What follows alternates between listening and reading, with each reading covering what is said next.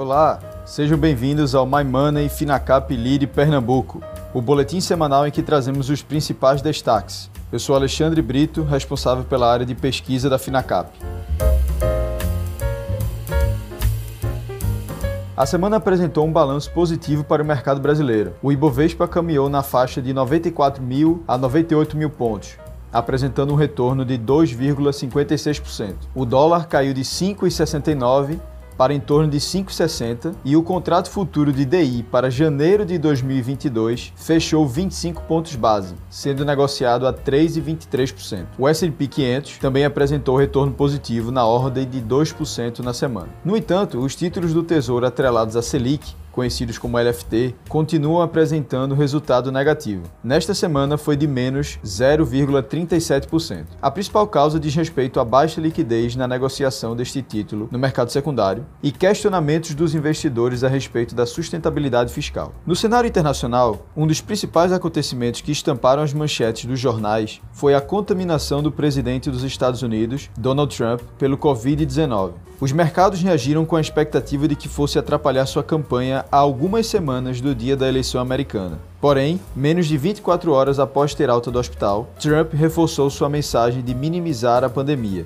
O decorrer dos próximos capítulos ainda é incerto, mas, sem dúvidas, o tema político das eleições nos Estados Unidos será um dos principais assuntos daqui em diante.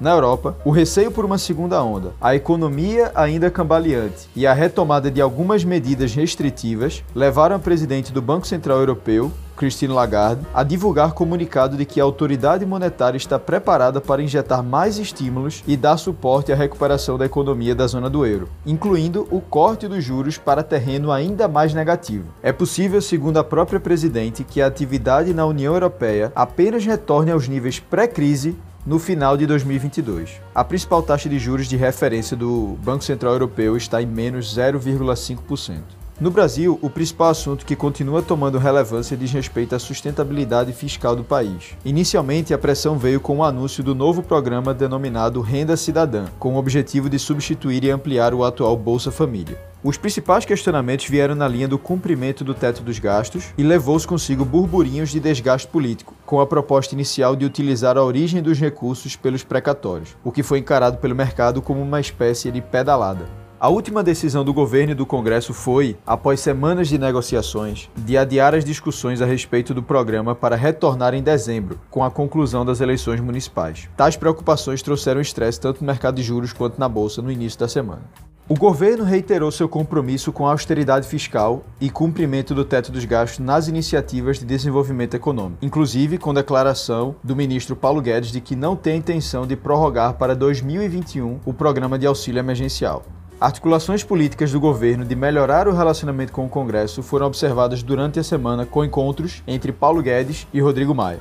Em relação às empresas, para o setor de transporte, os fabricantes de implementos rodoviários já consideram a probabilidade de encerrar 2020 no mesmo patamar de entregas do ano passado. O setor registrou queda de vendas na ordem de 20% no período de abril e maio, em relação ao mesmo período de 2019.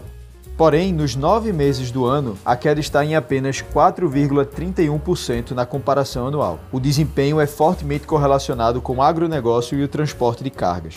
A Van, a varejista adiou sua oferta de abertura de capital na B3. A companhia tinha expectativa de ser avaliada em 100 bilhões de reais, mas com pretensão mínima de 70 bilhões. Por conta disso e da volatilidade da bolsa nas últimas semanas, os próprios bancos coordenadores recomendaram que a administração adiasse o IPO.